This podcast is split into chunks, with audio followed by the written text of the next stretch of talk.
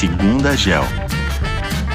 Olá, meu nome é Giovana, sou analista aqui da GEL e hoje estou com o André Kim, que é sócio e analista de investimento. Semana passada, nós vimos que muitas empresas começaram a reportar seus resultados trimestrais. E hoje eu trouxe o Kim para contar para a gente um pouco sobre o resultado reportado pela Netflix. Então, Kim, conta para a gente um pouquinho sobre os pontos trazidos pela empresa nesse trimestre. Olá, pessoal.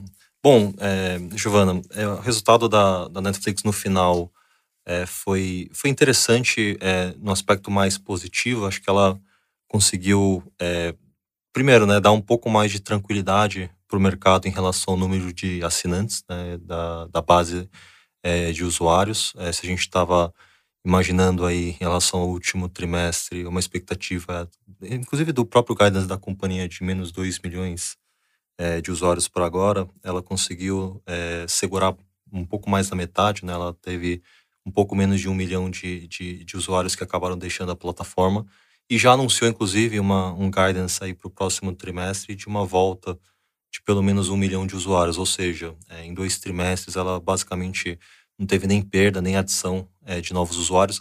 Só, só lembrando né, que no começo do ano ela teve é, alguns desafios um pouco mais pontuais, principalmente por conta da guerra da, da Rússia é, com a Ucrânia, né, onde ela deixou as atividades abruptamente, né, deixando de atuar naquele país. É, somado também às questões inflacionárias, é, é, foi a plataforma de streaming que teve o maior aumento do custo de assinatura recentemente. É, somado a isso, também teve a questão da competição, né, aumento da concorrência de outras plataformas que têm é, aumentado o, o foco em, em conteúdos é, é, é, de entretenimento. Então, a Netflix acabou ser, sentindo um pouquinho dessa, dessa competição mais acirrada, uma base de usuários que começaram a ser mais sensíveis em relação a preço e acabou tendo aí no começo do ano é, um, um, uma reação até bastante negativa por parte do mercado. E esse tom acho, do resultado acabou é, dando um pouco mais de tranquilidade é, em termos de, de usuários ativos na plataforma, pelo menos para esse ano. Interessante, Kim. E qual é a nossa visão a longo prazo? Como que você acha que vai ser o crescimento dela a partir de agora? Bom, é perfeito. A gente precisa primeiro, né, é, entender os motivos dela ter sofrido bastante recentemente em relação ao mercado, muito por conta aí de uma, de uma pressão muito grande na, na base de assinantes.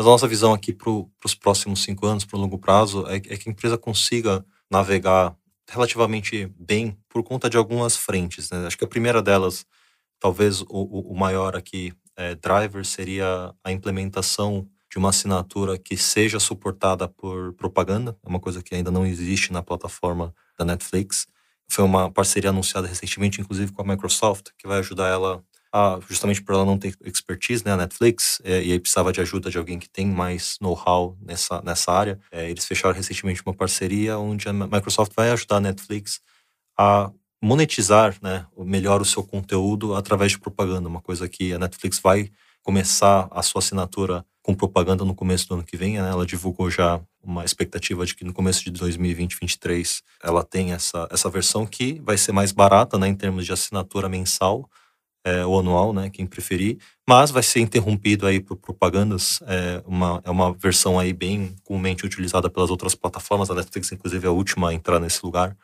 Ela até um tempo atrás é, dizia que não, não iria nesse, nesse, nesse lugar né, de interromper, a, até pela experiência do usuário, mas por questão aí de mercado, talvez de tamanho de mercado que ela conseguiria atingir, é, nós olhamos com bons olhos, porque no final você acaba entrando num um tamanho de mercado maior do que ela tem hoje, né, que são pessoas talvez que tenham é, menos é, orçamento para o entretenimento e acabam optando por um lugar onde você paga menos e é interrompido, que para a pessoa tudo bem. É, e o outro também é que no final você acaba apresentando uma nova fonte de receita, porque você não vai ter só agora a, a, o preço da assinatura né, entrando na sua receita, mas também a venda né, da, desses espaços é, no, seu, no seu conteúdo que vai ser interrompido por propaganda. Então, o anunciante vai acabar entrando aí como uma, uma via de, de receita para a empresa também. A segunda é, fonte aí de, de crescimento para a nossa tese é, vai entrar é, na parte de uma é, de uma expectativa da empresa, né, ainda sem uma data muito definida, na parte de você é, impedir né, essa, esse compartilhamento de senhas, que, que, obviamente a empresa já mapeou e monitorou, que é pelo menos é, um número próximo de 50% da base de usuários atuais, é, ou seja, quase 100 milhões aí de pessoas, ou assinaturas, né, melhor dizendo, eles são, de uma certa forma, compartilhados entre pessoas ou é, households, né, casas é, que, que as pessoas não moram na mesma, é, no mesmo lugar. E ela já fez alguns é, testes piloto é, aqui na América Latina, principalmente no Peru e no Chile, para começar a testar essa tecnologia para ser implementada aí no curto médio prazo. Isso aí vai acabar trazendo é, ainda as, as, consequências ainda não são muito muito claras, até a gente não sabe se ela vai precificar de uma maneira muito diferente os planos individuais, porque no final o que vai acabar acontecendo é que as assinaturas, né, plano família, que é aquela mais cara, vão, vão ter que ser quebradas, né, por pessoas que provavelmente vão optar pelos planos mais simples, mas vai, vai aumentar o número de assinantes, mas o preço médio por assinante vai diminuir. E a gente, é, nas nossas contas aqui, a gente imagina que isso, na verdade, vai acabar aumentando, né? Porque ela vai fazer, obviamente, a matemática funcionar pro lado dela. Ela não vai querer quebrar esse número de assinantes para receber menos dólares. Então, a gente imagina que aí também tem alguma coisa...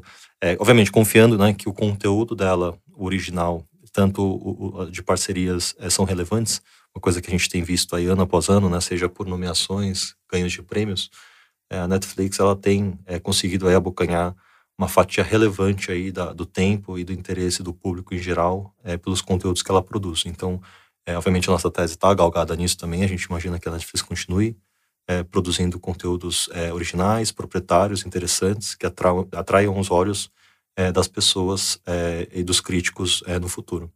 E por último, né, acho que não, não, não é, talvez é mais marginal aqui, talvez um pouco menos impactante, mas também não deixaria de mencionar, é um, é um nicho onde ela tem atuado um pouco mais é, proprietária e até é, um pouco sozinha, é, sem fazer tanto barulho, que é a parte de gaming, né? Ela tem é, emplacado algumas franquias, Stranger Things é um deles, é, algumas séries, e a, e a, ideia dela é, na verdade, virar uma plataforma também é, de jogos, né? Acho que pegar não só franquias é, originais, mas também até esse conteúdo, esse, esse, conhecimento que ela tem de aplicar isso é, de séries em jogos e acabar trazendo pessoas para fazer uso do, da plataforma do Netflix para usar como jogos. Isso também é uma coisa que não está ainda com um prazo para a gente saber quando que vai começar a realmente vingar o tamanho dela, quantos conteúdos vão ser implementados, mas é um trabalho que ela tem feito é, sem muito alarde, né, é, aos poucos. É, a gente sabe que ela tem um time de tecnologia muito competente, ela é uma plataforma de tecnologia muito boa. É, a gente sabe que tem programadores e técnicos trabalhando com essa parte de gaming é, atualmente e a gente espera que isso algum dia acabe virando algum tipo de receita, ou até, até no, no final amarrando mais usuários na plataforma para utilizar a Netflix, não só para assistir, mas também para jogar é, os jogos que ela for é, produzindo aí na, no conteúdo. Então, Basicamente aí são, são algumas é, frentes de crescimento que a gente está enxergando. E aí, essas são as novidades, né? Digamos, coisas que ainda não existem é, no dia a dia da companhia, mas que a gente enxerga isso acaba, é, aparecendo aí nos próximos trimestres é, é, é e semestres. É, e, obviamente, a, a, empresa tem que continuar fazendo o que ela já vem fazendo nos últimos 5, 10 anos, que é atrair mais pessoas, mais assinantes. Né? Hoje ela tem por volta de 220 milhões de assinaturas no mundo todo. A gente sabe que isso é muito mais voltado para os mercados desenvolvidos, né? A gente está falando dos Estados Unidos e Europa.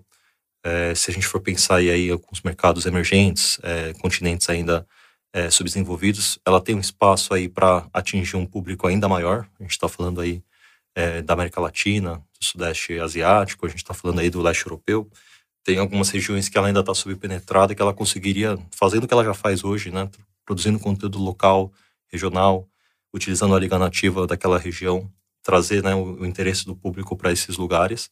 A gente consegue também enxergar que uma base de assinantes é, maior, só do que ela já faz, poderia ser também atingível. Então, basicamente são esses os pontos de crescimento que a gente enxerga na tese dela. Super interessante, Kim. Acho que você deixou super claro os pontos trazidos pela empresa. É, e acho muito legal a gente estar tá sempre olhando é, a Netflix de pertinho e acompanhando é, os seus resultados e, e todas as novidades da empresa para acrescentar na nossa tese. É, e é isso. Muito obrigado pelo bate-papo de hoje. Esse foi mais um Segunda Gel. Espero que tenham gostado e até o próximo.